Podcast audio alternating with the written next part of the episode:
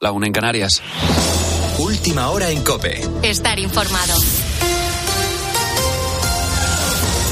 El superdomingo de elecciones en Cope nos deja un claro ganador y es el Partido Popular. Así sonaban hace unos minutos los alrededores de la sede del Partido Popular en Génova, en Madrid, que empieza a vaciarse hasta ahora después de que los de Feijóo hayan arrasado tanto en la Comunidad de Madrid y vayan a recuperar la vara de mando en otras seis comunidades: Aragón, la Comunidad Valenciana, Baleares, La Rioja, Cantabria y Extremadura. En algunas de estas, no necesariamente por mayoría absoluta, sino por la suma que obtendría con Vox. Y es un honor poder decir, después de siete años, que el Partido Popular ha ganado las elecciones municipales y las elecciones autonómicas en la inmensa mayoría de los pueblos, de las ciudades y de las comunidades autónomas. Es una noche de celebración para los populares, pero en muchas comunidades y municipios va a tocar arremangarse y empezar a negociar a partir de hoy. El Partido Popular tiene que cerrar pactos con Vox en Aragón, Cantabria, Extremadura, Baleares y Murcia. Por su parte, el PSOE se ha llevado Castilla-La Mancha con mayoría absoluta y necesitará pactar en Asturias, Canarias y Navarra. Eso en, en cuanto a PP, Vox y PSOE. Por supuesto, Sánchez no se ha pronunciado en toda la noche y quien se ha pegado un buen batacazo ha sido Ciudadanos. Por ejemplo, en Madrid, a pesar de una buena gestión, ha perdido 270.000 votos. La cara de la derrota era Begoña Villacís. Creo que a las cosas hay que llamarle por su nombre y esto ha sido una derrota sin paliativos. No me gustan los eufemismos, no me gustan eh, edulcorar la realidad y la realidad es la que es y los resultados en el Ayuntamiento de Madrid no eran los esperados. La formación naranja ha perdido este domingo más de un millón y medio de votos en toda España y alrededor de 250.000 concejales respecto a los comicios de 2019. Ha dejado de ser relevante en la gran mayoría de grandes ayuntamientos de España y en todos los gobiernos autonómicos. Un batacazo en toda regla que tiñe de luto la noche electoral y que pone en serio peligro la supervivencia del partido en el futuro más cercano. Otro descalabro histórico es el que ha sufrido Podemos. Ha desaparecido de Madrid, se queda fuera de la Asamblea y del Ayuntamiento, se escalabra en Aragón, desaparece también del Parlamento de Canarias y también del Valenciano con la fuerza de ABC. Cope, estar informado. Eso en cuanto a partidos y comunidades. Si nos fijamos en lo referente a las elecciones municipales, Partido Popular gobernará en Sevilla, Valencia, Palma de Mallorca, Valladolid o Madrid, entre otras. En algunas de ellas con el apoyo de Vox, como te digo. En cuanto a Cataluña, en, Barcelona, Xavier Trías ha ganado las elecciones con 11 concejales frente a los 10 del socialista Jaume Colboni y los 9 de Ada Colau. Aún así, Colau ha pedido esta noche un pacto a tres con PSC y Esquerra. Veremos a ver qué pasa. Esta es la situación ahora mismo. El Partido Popular es el claro ganador de las elecciones, pero el domingo nos ha dejado también otras anécdotas. Iranzu García, buenas noches. Buenas noches. Dejamos aparte los resultados y vamos ahora con esas historias que nos ha dejado este 28M. En La Rioja, en Villarroya, en un pueblo de siete habitantes, los vecinos se ponen de acuerdo para votar cuanto antes. Pero bueno, tanta prisa que se dan que este año han batido su propio récord. En 29 segundos estaba ya cerrado. En Avilés, la anécdota es de un integrante de una mesa que ha salido por café y no ha vuelto, pero no es el único que le ha echado cara al asunto. Otros miembros de otra mesa electoral de Madrid no se han presentado, ni el presidente, ni los vocales, ni los suplentes. Así que nada, los votantes más madrugadores de premio se han llevado a sentarse en la mesa electoral. En, Ponte, en Pontevedra también una cabra ha querido votar colándose en un colegio electoral en varias ocasiones, aunque no lo ha conseguido. Y terminamos con las tres religiosas de las hijas de Santa María del Corazón de Jesús en Cantabria, que han formado una mesa electoral con sus hábitos. Este fin de semana también hemos tenido super domingo de elecciones en Turquía y Tayyip Erdogan se ha hecho con lo que va a ser ya su tercera legislatura. Se ha impuesto a su rival Kılıçdaroğlu en segunda vuelta con el 52% de los votos. Ha prometido celebrar la victoria este lunes en Estambul y ha recordado, esto es importante, el carácter islámico de su gobierno. Tienes más información en cope.es y ahora sigues en la noche de Cope con Adolfo Arjona. Cope, estar informado.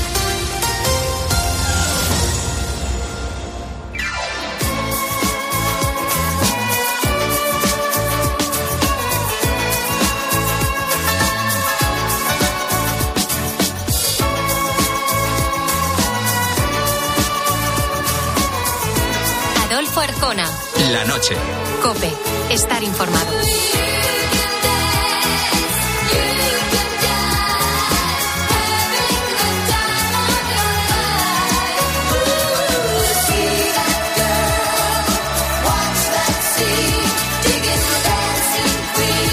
Ya sabemos lo que pasa en España y en el mundo. Entramos en el especial de nuestra noche. Cuando hablamos de grandes fortunas, Pensamos en magnates rusos, en empresarios que ocupan los primeros puestos de las listas de las personas más ricas del mundo, en ranking donde aparecen el dueño de Zara, Amancio Ortega, o el director de Amazon, el señor Bezos, o el creador de Tesla, Elon Musk. Pero ¿qué me dirías si te contara que en esa lista de multimillonarios también hay reyes, príncipes y princesas? Esta noche hablamos de grandes fortunas reales. Empezamos a 10.000 kilómetros de distancia de España, en Tailandia.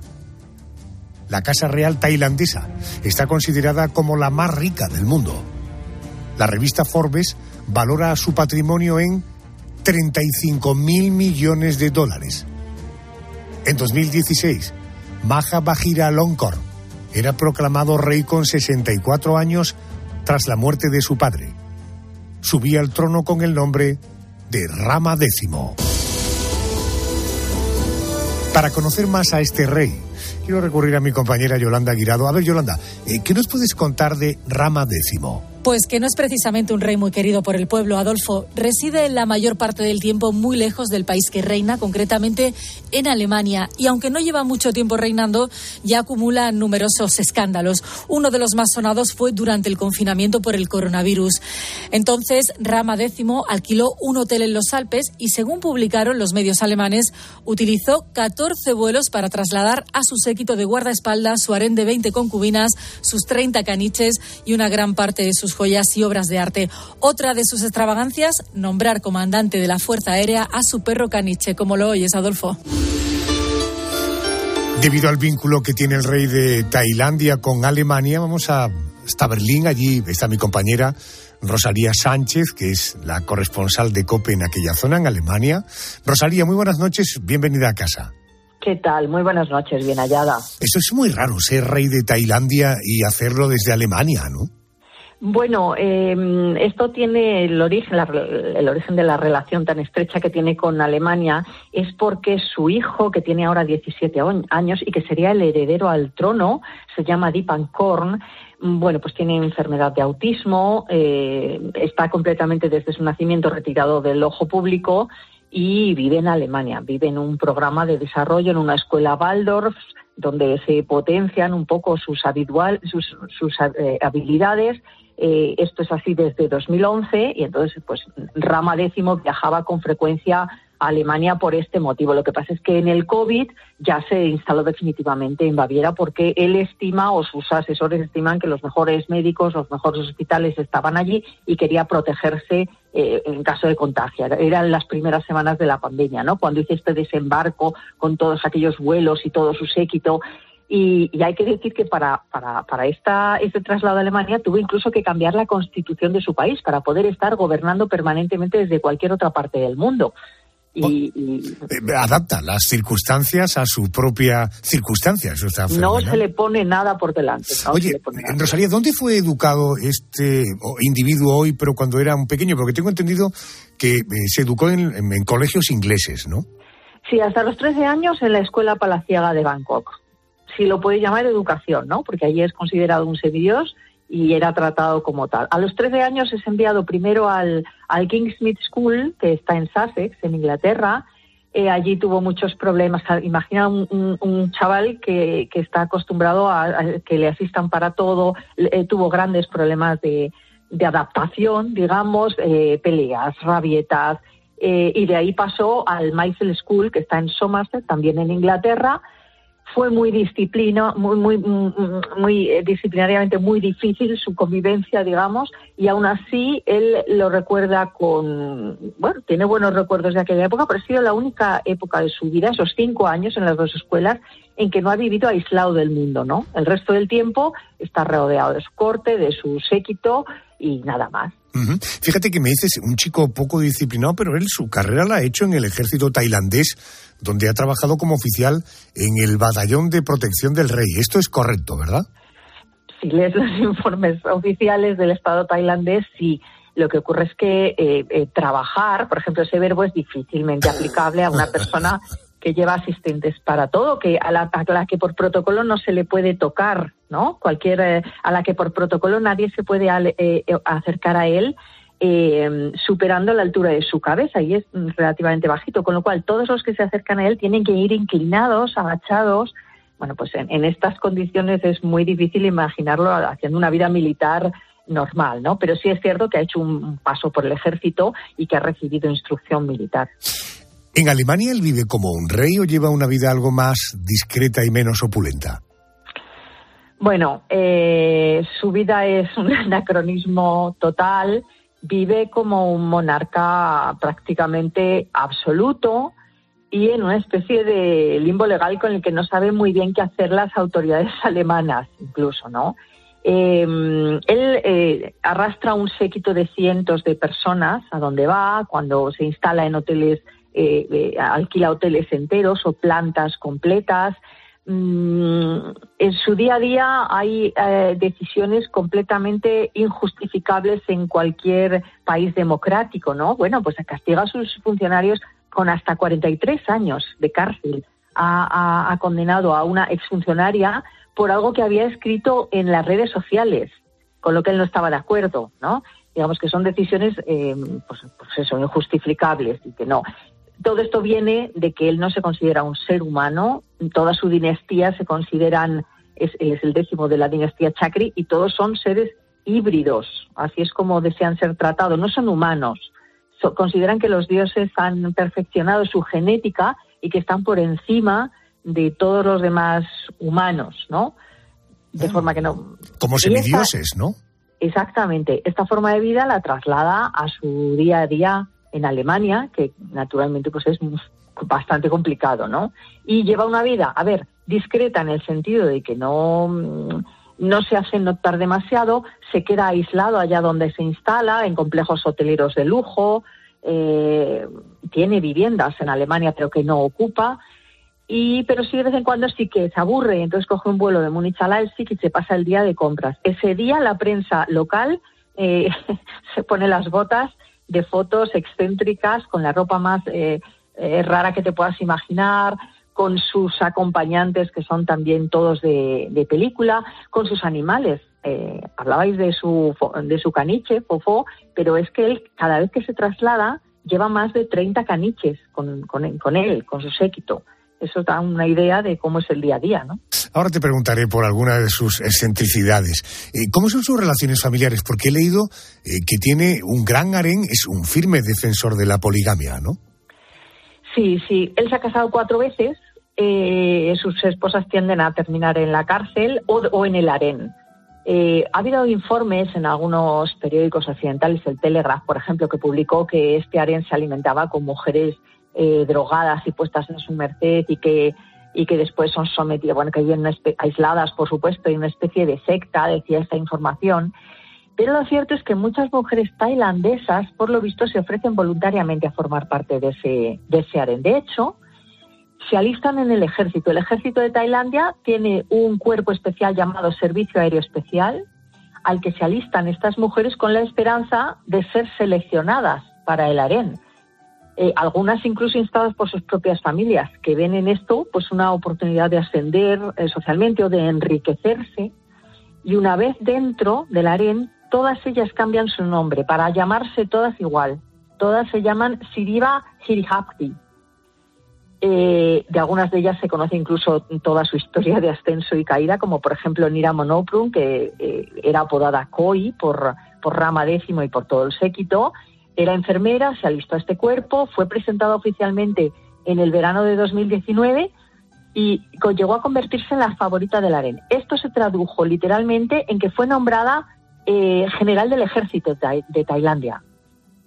Y estas historias suelen durar pocos meses y en octubre de ese mismo año pues fue repudiada, cayó en desgracia. Bueno, pues esto te da una idea de cómo es la vida privada, eh, familiar, lo poco que sabemos, ¿no? Porque la- el harén está completamente cerrado a, a- las informaciones, a los focos, a las cámaras y solo conocemos pues con fogonazos, ¿no? Pues el, el nombramiento de esta general por ser la favorita, su destitución después, mm, esto nos da una idea de qué pasa ahí dentro.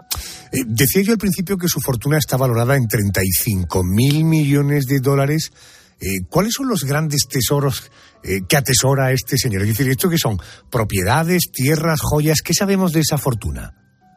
Mm, tiene propiedades en, Tailandia, no muchas más fuera, en Reino Unido algunas, alguna villa de lujo en Alemania, eh, pero sus ingresos y toda esa fortuna que varía muchísimo. Tú me estás diciendo 35 mil millones, hay otros informes que señalan hasta 60 mil. Eh, Tailandia es un país pobre, tiene graves focos de pobreza tanto en el sur como en el norte del país, pero es uno de los países más corruptos del mundo. Obtiene mucho dinero a través del turismo. Y este, y este flujo de dinero llega a la, a la monarquía. Y de ahí es de donde se alimenta. Él, cuando viaja, eh, sí sabemos que se hace acompañar de tesoros de arte eh, tailandés que instala en las habitaciones, que desea estar rodeado de esta, de esta riqueza y de estas obras de arte, pero tampoco sabemos exactamente cuáles son, porque en torno a él, mm, ya digo, es un círculo muy cerrado y, no hay ninguna transparencia. Mm, eh, hablemos de excentricidades. ¿Alguna de ellas ya las has comentado? Eh, cuando nombró general ¿no? de la Fuerza Aérea su perro Caniche. Por cierto, perro Caniche Fofó, que murió en 2016 eh, y por su muerte el rey decretó cuatro días de luto en Tailandia. Suena un poco cómico, ¿verdad? ¿Qué, otras excentricidades se conocen de este personaje?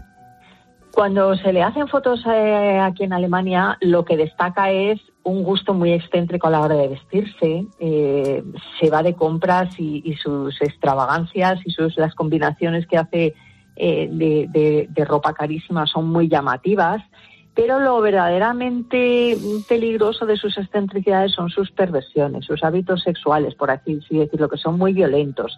O al menos eso sugieren miembros del personal de estos hoteles, pero siempre sotoboche, siempre de forma anónima, porque es muy temido. Y también porque va derrochando dinero por donde pasa. él paga por anticipado años de ocupación de un hotel entero, por ejemplo. Y con esto, digamos, eh, cubre un, gran silencio sobre, convierte eso en un, compartimento estanco, su seguridad se ocupa de todo y es absolutamente imposible lo, saber lo que pasa ahí. Mm, incluso su propio personal de servicio se lo hace traer de, de Tailandia. Pues ahí tienes a este personaje, el rey de Tailandia, vecino de Alemania, y como no podía ser de otra manera en COPE, nuestra corresponsal en Berlín nos ha dado algunas pinceladas. Rosalía, te mando un beso, gracias por atenderme, un besote fuerte. Un abrazo muy fuerte, siempre un placer.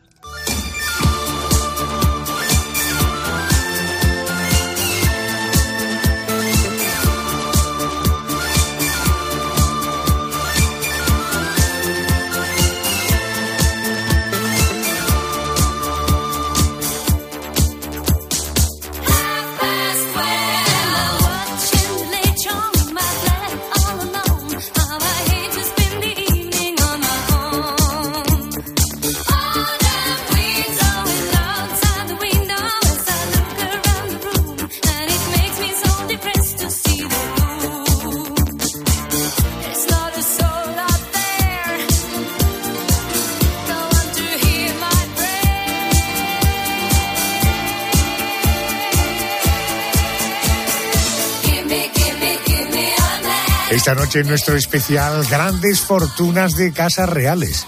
Bueno, después de conocer las excentricidades del rey más rico del mundo, vamos hasta Marruecos. Quiero hablarte de su casa real y de Mohamed VI, el rey de Marruecos. Su fortuna supera la de la reina Isabel II o la de la Casa de Mónaco. No en vano, el patrimonio de la Casa Real alauita ronda los 5.000 millones de euros. Mohamed VI se convirtió en monarca el 23 de julio de 1999, al morir su padre Hassan II, del que heredó una gran fortuna. Su riqueza lo ha llevado a ocupar el primer puesto de la lista de hombres más ricos de Marruecos. Esto lo publica la revista financiera Forbes. Vamos a hablar con una experta en protocolo, directora del Instituto Mediterráneo de Estudios de Protocolo y Relaciones Institucionales, querida Diana Rubio. Buenas noches y bienvenida a la COPE. Hola Adolfo, buenas noches. Muchísimas gracias por contar con nosotros. Hola Diana, buenas noches. ¿Quién es Mohamed VI? ¿Qué, ¿Qué puedes contarnos del hombre que tiene en su poder la gran fortuna de la Casa Real marroquí? Bueno, de Mohamed VI se pueden decir muchas cosas. Yo creo que es importante recordar de dónde viene. Como bien estabas comentando, Adolfo, lleva en el poder sobre 24 años, hace este año 2023, pero ya desde pequeño su padre Hassan II se encargó de hacerle consciente del papel protocolario representativo que iba a tener en su país. De hecho, cuando tuvo 10 años fue al funeral de Pompidou en Notre Dame, en París, algo que no estaba digamos, no estábamos acostumbrados a ver a niños tan pequeños en este tipo de actos tan sumamente solemnes e institucionales, en estas exequias. En cuanto a la formación de Mohamed VI, podemos comentar que se formó en Derecho, en Ciencias Políticas y en estudios de Derecho Público que lo llevaron a pasar una temporada bastante larga en Bélgica. Y eso también nos hizo, bueno, en su momento, hizo pensar que cuando tomara el poder en su país, el rumbo de su política iba a llevar sobre todo una serie de reformas más europeizadas, más occidentalizadas de lo que finalmente estamos viendo en estos últimos años, ¿no? Dentro del, de ese soplo de aire fresco que se pensaba en el año 1999 que Mohamed VI iba a llevar a cabo, encontramos el, eh, su posición con Abraham Sefarti, que era un opositor bastante conocido del país y dejó que volviera a Marruecos, y a su vez también despidió al que era el ministro de Interior, Adris Basri, que estaba, vamos, en diferentes documentos, estaba condenado por haber violado los derechos humanos. Junto con ello, tenemos que recordar también que en el año 2004 hizo una reforma en el Código de la Familia de Marruecos e igualmente empezó a hablar de igualdad entre el hombre y la mujer en la constitución de su país. Por tanto, con estos datos que estamos hablando un poco de la historia de Mohamed VI, nos lleva a pensar que iba a ser pues un rey muy de cambios, un rey muy occidentalizado, muy europeizado, que realmente solamente hemos podido ver esa europeización con su separación de la reina Salma en el año 2019 y que a partir de ahí pues poca cosa más hemos conocido, ¿no? Más que se encuentra más fuera de Marruecos que dentro. Eh, estamos hablando hoy de estas grandes fortunas que acumulan las eh, casas reales, algunas de ellas. ¿El patrimonio del rey Mohamed esto se conoce de dónde viene? Bueno, como bien estabas comentando, Adolfo, quien según la revista, bueno, según Forbes, está dentro del top 10 de familias más ricas del mundo y se encuentra en un patrimonio entre los 5.000 y los 7.000 millones de euros. Hay que decir que cuando él llegó al trono el patrimonio era de 450 millones. O sea, imaginaros cómo ha crecido el patrimonio de, este, de este rey. Dentro de ese patrimonio tiene una parte que sí le dejó su padre, pero cabe recordar algunas cuestiones bastante excéntricas, no tanto como lo que hemos estado comentando con Rosalía anteriormente, está claro, pero sí también es importante tenerlas en cuenta. Él, por ejemplo, cuenta con 12 palacios. Uno de ellos está en Point-Denis, en Gabón, que es donde supuestamente pasa la mayor parte del tiempo. Tiene otro palacete en Betz, en Francia, aparte de varias propiedades en el Estado francés. Igualmente tiene una colección de más de 600 coches. Hubo una parte que se la dejó su padre a nivel histórico, pero marcas como Ferrari, como Bentley y de coches de alta gama son de los que disfruta en, dentro de sus propiedades. Tiene dos aviones que los utiliza bastante. Y también podemos comentar los yates. O sea, tiene el, hace varios años compró el Badis primero, que costó 90 millones de euros. Y una cosa que me resulta súper curioso es que es el yate de vela más grande del mundo, pero es que aparte solamente puede atracar en tres puertos de todo Marruecos, debido a su dimensión. Por otro lado, la excentricidad de la ropa también. Tiene un reloj, bueno, uno no tiene muchísimos relojes dentro de esa fantástica colección, donde destaca uno que es de oro blanco que tiene, si no me equivoco, más de mil diamantes incrustados, ¿no? Así que realmente es una barbaridad. Y ese patrimonio podemos decir que viene porque ha sido, tiene gente a su alrededor a nivel empresarial que está gestionando muy bien ese patrimonio. Y él también es, eh, a día de hoy, es el nombre, como bien comentabas, el hombre más rico de Marruecos, ya que es el, el mayor poseedor de un holding importantísimo en el país que se llama Almada. Eso le lleva a tener negocios dentro de la inmobiliaria, dentro de los hoteles, dentro de los supermercados. Y, por ejemplo, cada vez que vayamos a Marruecos y nos hospedemos en un hotel Atlas o en un supermercado Mariana podamos comprar nuestra cena, estaremos incrementando el grueso patrimonial del rey de Marruecos. Es que llama poderosamente la atención porque luego cuando vas a Marruecos y ves cómo se vive allí, en fin, no, no, se puede compadecer una situación con otra. Hablabas de que él tiene una residencia, un palacio en Gabón, donde pasa la mayoría, eh, la mayor parte de su tiempo, probablemente por eso le llaman el rey ausente. Eh, eh, ¿Es cierto que trasciende muy poco de la vida privada de Mohamed VI? ¿Cómo es su círculo de amigos? ¿Qué es lo poquito que se sabe de él? Él empezó siendo nombrado como el rey de los pobres, con todo lo que hemos comentado al principio, de ahí pasó a ser el rey nómada y a día de hoy el rey ausente. Básicamente hay muchísima opacidad en cuanto a su vida privada, pero también cabe recordar que tiene ciertos problemas de salud unos problemas de salud que lo han llevado pues a pasar por quirófano en varias ocasiones e incluso alguna fotografía pudieron compartir a través de redes sociales junto con toda su familia.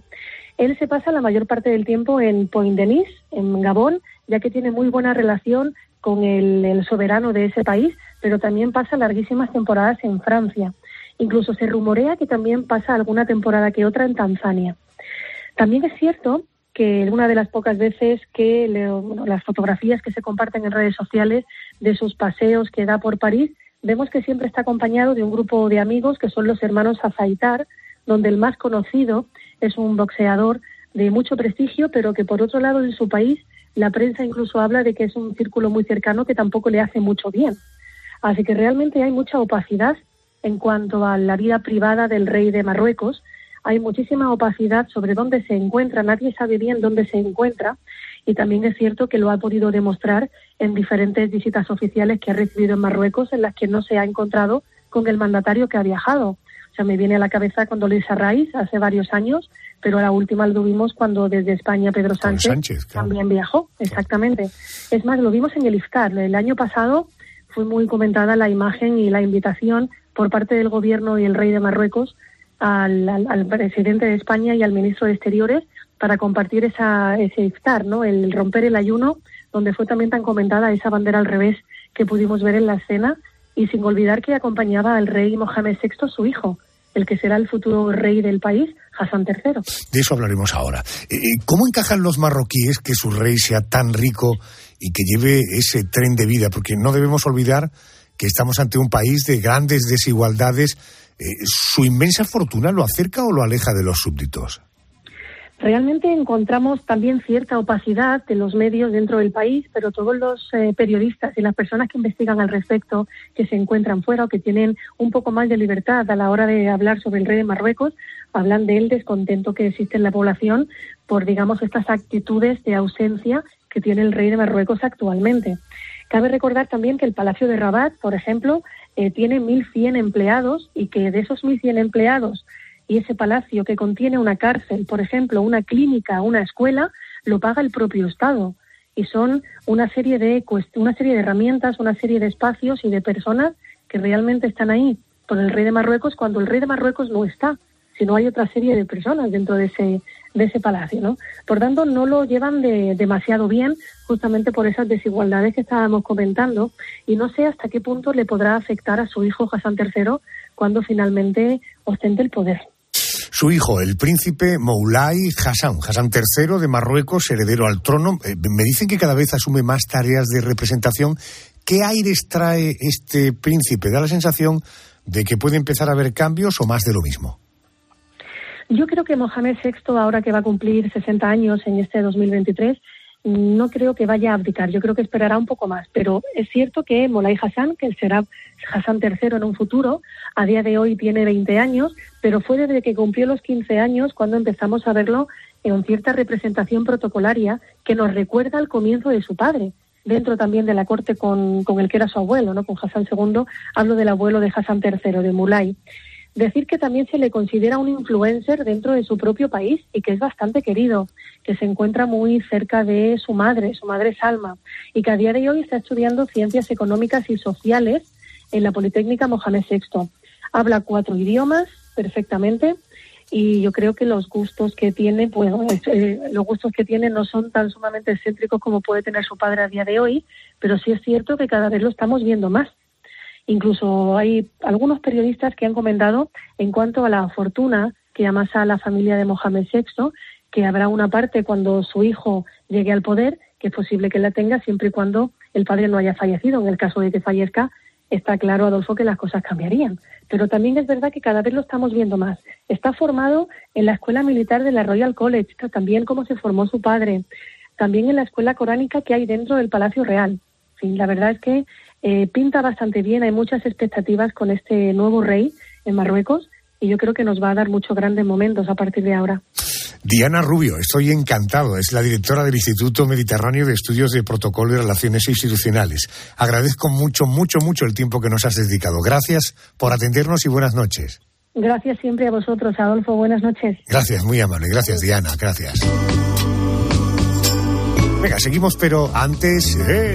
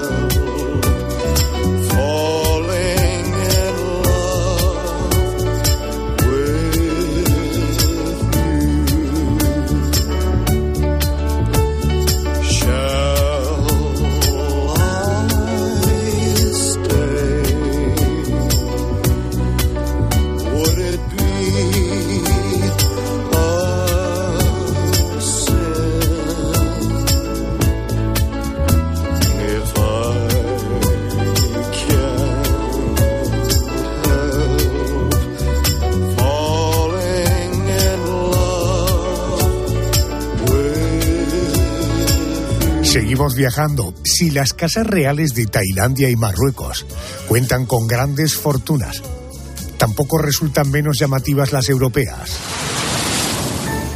En el ranking de las monarquías más ricas de Europa, la de Mónaco ocupa uno de los primeros puestos. Aunque el Principado cuenta con solo dos kilómetros cuadrados de superficie, su familia real tiene una fortuna valorada en unos 2.500 millones de euros. A ver, Yolanda, ¿qué cifras nos puedes dar? Pues las cifras son muy suculentas. Se calcula que un tercio de las 38.000 personas censadas en el Principado de Mónaco son millonarias, así como suena. Por ejemplo, Beatriz Borromero y Pierre Casiraghi, los hijos de Carolina, tienen un castillo valorado en 4 millones de euros. Otra de sus hijas, Carlota, ha amasado una fortuna de casi 4 millones debido a sus colaboraciones en el mundo de la moda o su carrera como amazona. Pero si hay una mujer rica en Mónaco, Adolfo, ella es Tatiana Santo Domingo, es la mujer de Andrea Casiraghi, es la heredera de un patrimonio de 2.000 millones de dólares. ¡Qué barbaridad! Esas son de las herencias que uno espera con cierta expectativa, ¿verdad? Cristina Barreiro, buenas noches. Hola, muy buenas noches, Adolfo. Muchísimas gracias por contar conmigo para, para hablar de los Grimaldi. Muchísimas gracias, gracias a ti por atendernos. Eh, Cristina es profesora titular de Historia Contemporánea de la prestigiosa Universidad CEU San Pablo. Es autora de Las hijas de Isabel II, que publica La Esfera de los Libros y es colaboradora de revistas como, por ejemplo, la revista Hola. Lo primero de todo es conocer un poquito más a la familia real de Mónaco y sobre todo al príncipe Alberto de Mónaco. Eh, ¿Cómo hicieron fortuna los Grimaldi? Bueno, vamos a ver, la historia de realmente la dinastía de los Grimaldi, aunque pueda parecer un poco frívolo, a mí me gusta definirla un poco como de opereta, ¿no? Aunque su historia se remonta al siglo X, eh, tiene una posición estratégica muy, muy comprometida, ¿no? Y, realmente se limita, como bien habéis dicho en la introducción, a un simple peño, ¿no? Esta fortuna de los Grimaldi eh, podemos retrotraernos hasta hasta el año 1860 60 y pico, ¿no? O un pelín posterior, cuando eh, Alberto I ¿eh? Eh, crea o empieza a hacerse accionista de una sociedad que inicialmente se creó como una sociedad de baños, pero que tenía una mm, participación en el casino de Monte Carlo. Y ellos siguen siendo hoy el príncipe Alberto y, y en parte sus hermanas también, Carolina y Estefanía tienen un porcentaje del accionariado y de las rentas de esta sociedad, bueno, derivada ¿eh? de esta em, inicial casino de, de Monte Carlo con su sociedad eh, creada ya por quien fue su padre, abuelo, bisabuelo, su bisabuelo ya, ¿no? Entonces, bueno, nos remontamos eh, bastante atrás, aunque territorialmente sea muy, muy pequeño y sin apenas interés político de ningún tipo, más que el glamour que desprenden pues muchos de sus miembros, no de ahora, también de antes. Cristina, vamos a escuchar el siguiente corte de audio y voy inmediatamente a preguntarte. Vamos a oír. En la Catedral de San Nicolás de Mónaco y ante los invitados oficiales de 22 naciones, entre las cuales figura España, se celebra la solemne ceremonia del matrimonio canónico del príncipe Raniero III con la famosa artista cinematográfica Grace Kelly. ¿Qué aportó a la fortuna de los Grimaldi la actriz Grace Kelly cuando se casó con el príncipe Rainiero y se convirtió en princesa? Aporta a sus amigos, actores de Hollywood, que en un momento, eh, en el año 56, en el que la fortuna del Principado parecía que iba que iba en declive por la crisis en ese momento de la Guerra Fría, ¿no? Era una actriz oscarizada, conocida, eh, elegantísima y magníficamente bien vestida, como el modelo que lució en, en su boda de Helen Ross, y, y aporta precisamente eso, ¿no? Dicen que fue Aristóteles Onassis quien le dijo al príncipe Rainero que buscase eh, una mujer con proyección pública y indiscutiblemente esto lo hizo fenomenal, ¿no? Porque Grace, que en ese momento estaba rodando una película o tenía ya el contrato para rodar otra nueva película, eh, bueno, pues, pues conoce al príncipe y parece que a partir de ahí surge el romance. Y después, pues Grace lo hizo, lo hizo francamente bien en el aspecto social. Recordemos, por ejemplo, ese baile de la rosa, que aunque ahora se ha desvirtuado un poco, pues sigue teniendo ese, eh, bueno, pues esa eh, afán recaudatorio como causa benéfica, pero no solo eso, no solo pensemos en lo que aportó económicamente, sino también tuvo un pequeño papel político, por ejemplo, cuando se produce la crisis de Argelia del año 1962 entre, eh, bueno, sobre todo en Francia, por el, durante ya la presidencia del general de Gaulle en la independencia de Argelia, cuando muchos franceses, ante la subida de la presión fiscal, se refugiaban en Mónaco, donde, claro, era, era más fácil eh, mantener ese tipo de fortuna, ¿no? Y ahí Grace eh, desprendió todo su glamour para invitar a, de Gaulle, a Le Grander, como le llamaban, a este tipo de actos que a él no le gustaban, pero decir que no, pues hubiera sido muchísimo peor, ¿no? En cualquier caso, Por tanto, es interesante. Eh, Cristina, hablan también de que Rainiero era el, padre de Alberto, Estefanía y Carolina, que era un gran inversor, que tenía buenos ojos para los negocios, ¿no? Sí, así lo hizo, lo hizo, bueno, pues aumentando, como dije antes, este porcentaje de participación en las diferentes sociedades, comprando muchísimas propiedades. Pensemos que esa fortuna que se estima en más de 2.000 millones de los Grimaldi habría que completarla eh, con, un, con una serie de, propiedades históricas de la familia, ¿no? Como un castillo que tienen cerca de cerca de París, una finca eh, justo en el Linde, en la frontera entre Francia y Mónaco, donde pasó sus últimas noches, gracias, gracias de Mónaco, antes de su fallecimiento, una finca que tiene un montonazo de, de hectáreas, Rocargel, y que es la que nutre de cultivos ecológicos toda la, eh, la dinámica del, del principal. Los seis Rainero supo utilizar eh, el peso de su matrimonio con una de primer orden, pensemos, por ejemplo, en los premios automovilísticos, ¿no? Pensemos en el Sporting Club o pensemos en la repercusión eh, mediática tan grande que tiene el, el, Hotel de París, ¿no? En definitiva, yo creo que en torno a la familia lo que han conseguido es crear un entramado económico que no deja de ser tachado, bueno, pues por eh, de cierta opacidad también, ¿no? Porque no hay un eh, conocimiento claro de cuál fue la herencia del príncipe Rainiero entre sus dos hijas y el hoy eh, soberano Alberto Alberto de Mónaco.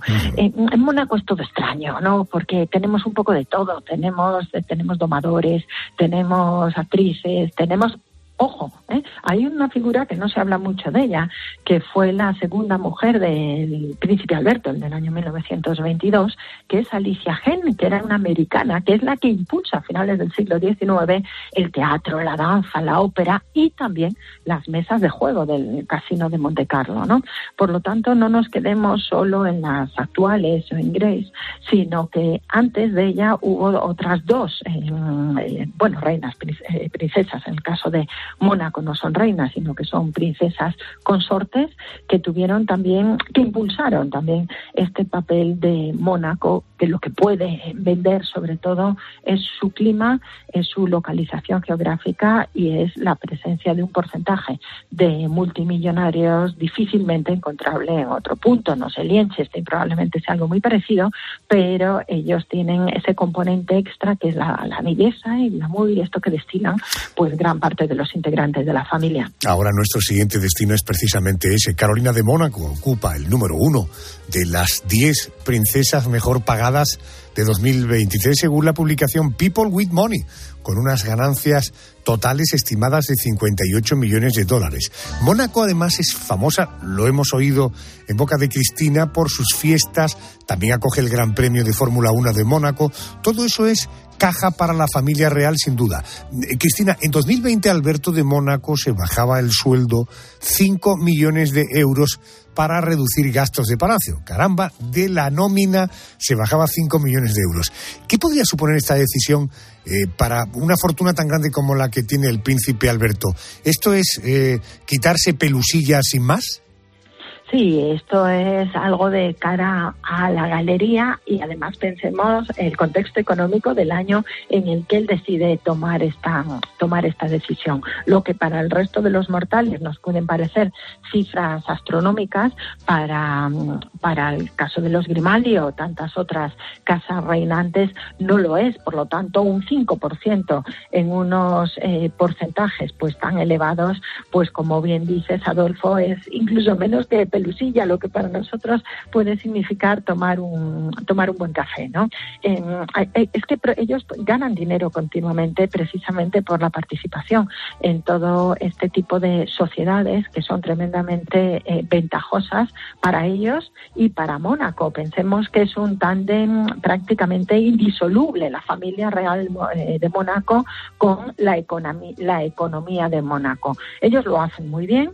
Eh, como monarquía pues tienen poco peso ¿eh? y lo han tenido siempre, incluso cuando se celebró la boda de Rainiero con Grace Kelly, bueno, realmente presencia real de primera fila hubo poca hubo nuestra Victoria Eugenia, que ya estaba en el, en el exilio y que sí asistió a la boda y solo con Victoria Eugenia el empaque de los eventos pues ya cambia y gana. Pero no hubo una gran participación porque ellos realmente, ¿no? En el plano internacional pues son muy, muy testimoniales, salvo Carolina, los años que estuvo casada con un Hanover, que eso es otra cosa, no tienen, eh, no tienen relevancia.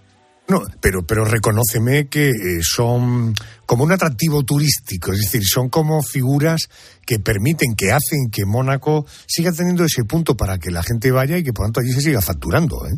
Sí, sí, es, eh, pero porque ellos venden ese papel de eh, imagen pública que vende y factura. Eh, y en el aspecto económico, indiscutiblemente, ellos son auténticas máquinas de máquinas de casino. Lo han hecho siempre así desde pues desde Alberto Luis II. Luis II no solo crea el Sporting Club, el Hotel de París, sino pensemos, por ejemplo, en el estadio y en el equipo de fútbol de Mónaco, ¿no? Eh, eh, ellos venden precisamente esa imagen de proyección pública para vender el Principado. Pero, pero su, su papel político es pequeño, su gobierno pues también lo es, incluso su ejército, que es una cosa meramente, eh, meramente testimonial. y lo que sí tiene es una relación fuerte con Francia y, y una dependencia muy fuerte con Francia. Y que son muy pequeñitos, que eh, eh, dos kilómetros cuadrados de superficie tampoco da mucho más de sí. Nada, es el segundo principado o estado eh, más pequeño del mundo después del Vaticano, incluso Andorra es más alto, es, es mayor que es mayor que Mónaco. no dan para más, no dan para más y además es todo como muy ficcionado, es como muy de cine, es como muy de Hollywood, ¿no? Incluso el propio palacio, esas escalinatas. Bueno, pues tiene ese aire, vamos a decir, de, de bueno, pues de plató de Hollywood y, ellos mismos tienen ese aire de plató de, Hollywood. Quizá la princesa Carolina eh, se ha destacado pues por encima de los demás, pero el propio Alberto, pues, pues mm, permítame la frivolidad, pero a veces en esas puestas en escena con esos uniformes que parecen más propios de domador o de, de circenses que de lo que es el empaque de un buen ejército real, ¿no? Cristina Barreiro. Cristina, gracias por atenderme. Te mando un beso enorme. Gracias. Un beso para vosotros, Adolfo. Muchísimas gracias.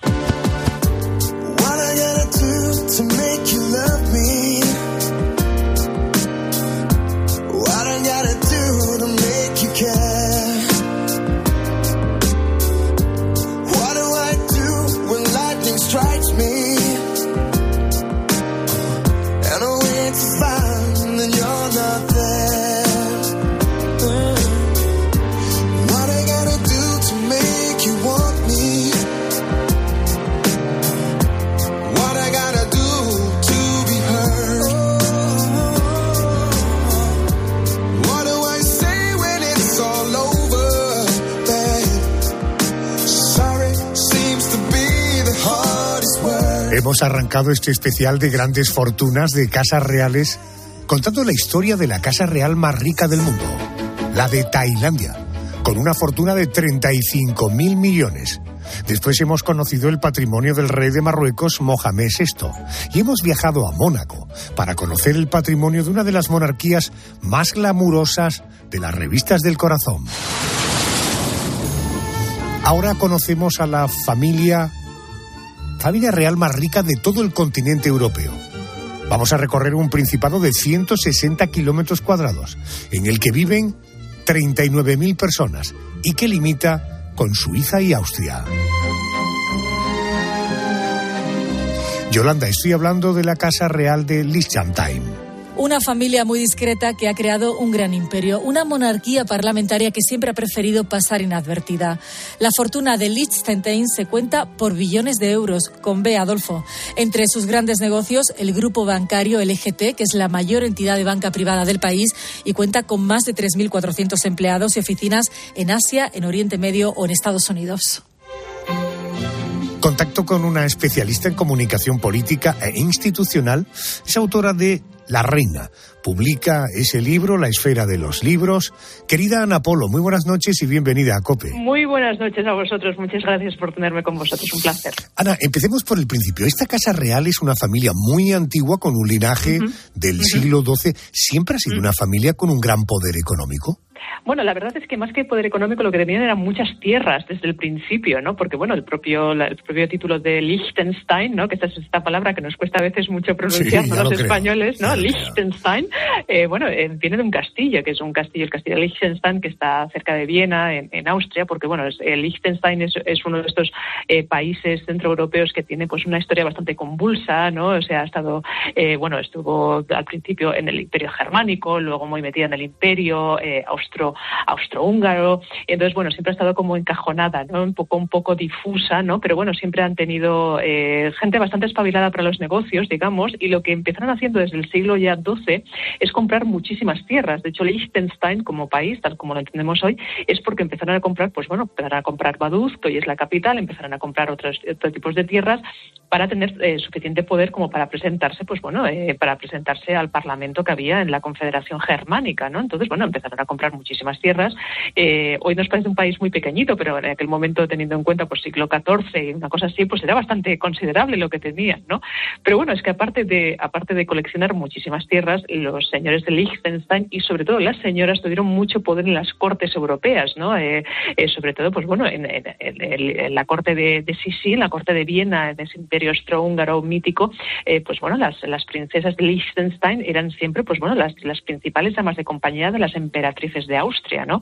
Y siempre se decían, pues bueno, que eran las familias más ricas del imperio y también con más poder económico, ¿no? Y como te comentaba, era una mezcla entre muchísimas tierras, eh, muchos negocios de agricultura, muchos negocios de eh, de bosques, de, explotación de bosques, y últimamente, pues bueno, han diversificado bastante, como comentabais vosotros al principio, ahora les, viene de muchos sitios, ¿no? Básicamente, ahora les viene, les viene mucho del tema financiero, de toda la industria financiera y sobre todo de la banca. Pero bueno, ya, lo habéis comentado vosotros, que la verdad es que han tenido algún que otro altibajo, pero suelen eh, tener siempre una balanza de pagos más que optimista. Y bueno, eh, no se sabe exactamente la fortuna que tienen. Forbes en un primer momento dijo cuatro mil millones, se calcula de entre 4.000 y 7.000, nadie sabe exactamente la cifra exacta, pero en todo caso es un fortunón descomunal. Oye, ¿y qué sabemos de Hams Adam II, el patriarca de la familia real de Liechtenstein. ¿Tiene pues formación en los negocios?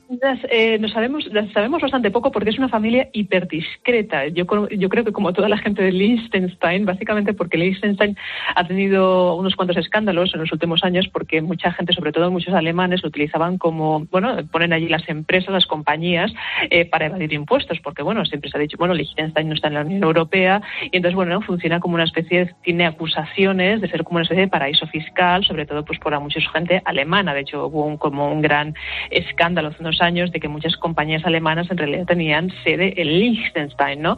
Entonces, bueno, eh, los, eh, la familia real de Liechtenstein prefiere pasar pues bastante desapercibido. Eh, sabemos que sí que hay un, hay un príncipe que se llama Hans Adam, que es un señor pues formado en los mejores colegios de Europa, evidentemente, pero de una discreción absolutamente exquisita. De hecho, en España yo creo que mucha gente solamente empezó a saber de ellos cuando Tatiana de Liechtenstein, su una de sus hijas empezó a sonar como posible novia de en, el, en aquel momento príncipe Felipe, ¿no? Pero bueno, hasta entonces yo creo que nadie sabíamos ni quién eran estas personas, ni qué tratamiento recibían, ni cuando los veías en el Lola en las familias reales, eh, qué cara tenían, ¿no? debo entender que la Casa Real Española y esta Casa Real pues, tienen una magnífica relación, ¿no? Siempre, siempre, siempre se han llevado muy bien con todos, son personas. El, eh, Hans Adam, además, eh, bueno, siendo personas muy germánicas, se sabe que tenían, pues bueno, muchísima relación. Eh, bueno, de sangre incluso, claro, con, eh, tanto con la reina Sofía como con el rey Juan Carlos, por distintas brancas, ya, por distintas ramas. Ya sabes que, bueno, las, las, monarquías tangencialmente o directamente están todas relacionadas entre sí, ¿no? Porque, bueno, eh, se, han, mezclado muchas veces, ¿no? Y aparte, bueno, son el resultado de, bueno, de mezclar muchísimas familias y tal, ¿no? Entonces, bueno, tienen toda esta parte germánica.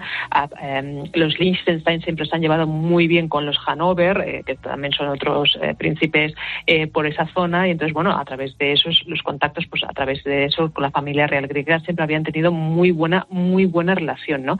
Y aparte siempre tenían eh, fama de ser como personas muy educadas, ¿no? Muy, muy centroeuropeas, ¿no? O sea, muy discretas, muy bien asentadas, ¿no? Eh, con personas, pues bueno, que habían influido mucho con una educación exquisita y tal, ¿no? O sea, muy el prototipo de príncipe que te esperas, ¿no? De, un poquito de cuento de hadas, pero teniendo en cuenta que son unos auténticos haces para los negocios. Correcto. Fíjate que hablábamos de que amasan una enorme fortuna desde hace mucho tiempo.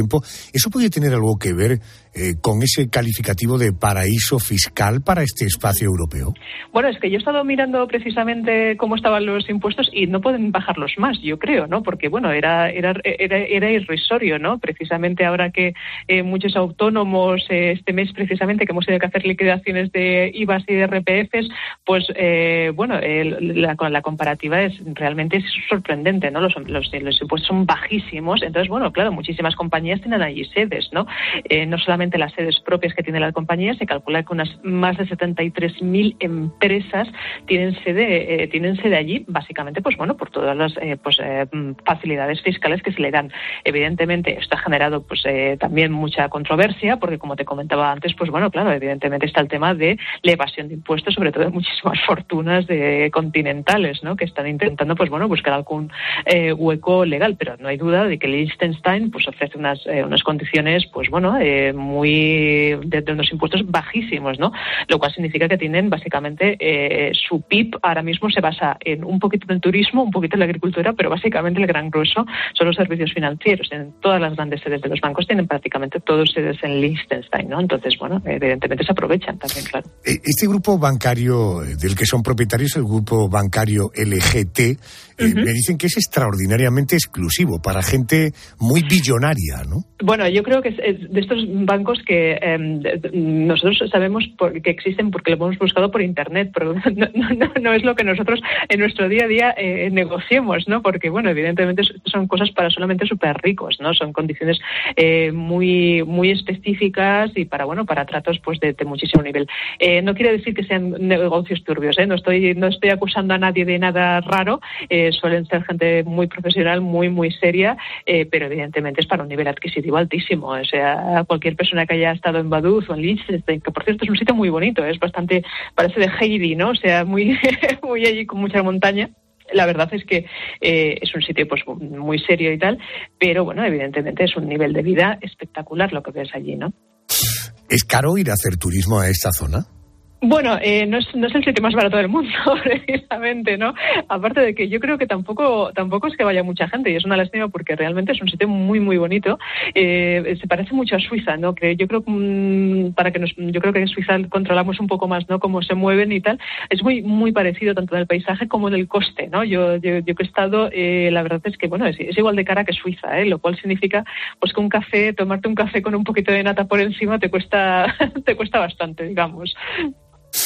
Bueno, hemos conocido eh, un poquito más a esta familia. Ana, Ana Polo, gracias por atenderme. Ha sido muy A vosotros. Gracias. Un placer. Empezábamos ese especial hablando de las excentricidades del rey más rico del mundo, el rey de Tailandia. Después hemos conocido los los lugares y los lujos que ostenta el rey de Marruecos, Mohamed VI, el monarca que posee 12 palacios en el que trabajan más de mil sirvientes. Y hemos regresado a Europa para conocer las fortunas de dos familias reales, las más ricas del continente. Vamos ahora a las noticias de las 3 de la madrugada 2 en Canarias y luego para satisfacer a nuestros oyentes curiosos vamos con el porqué de las cosas. Noticias. Venga, que seguida volvemos.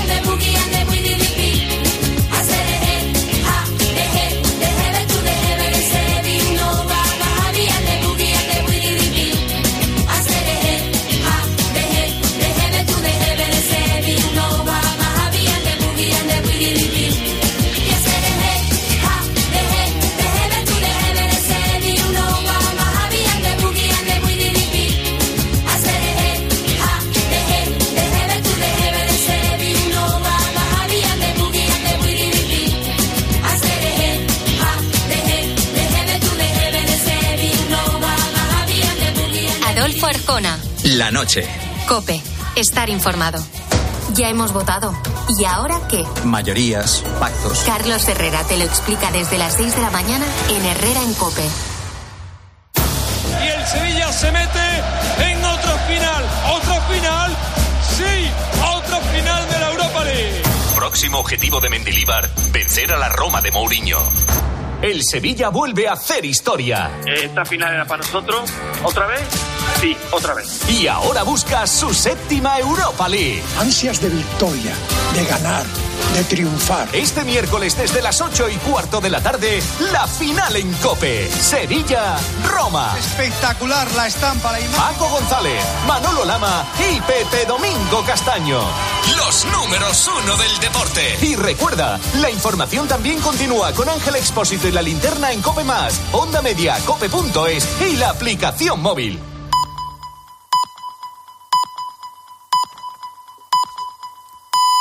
Son las tres.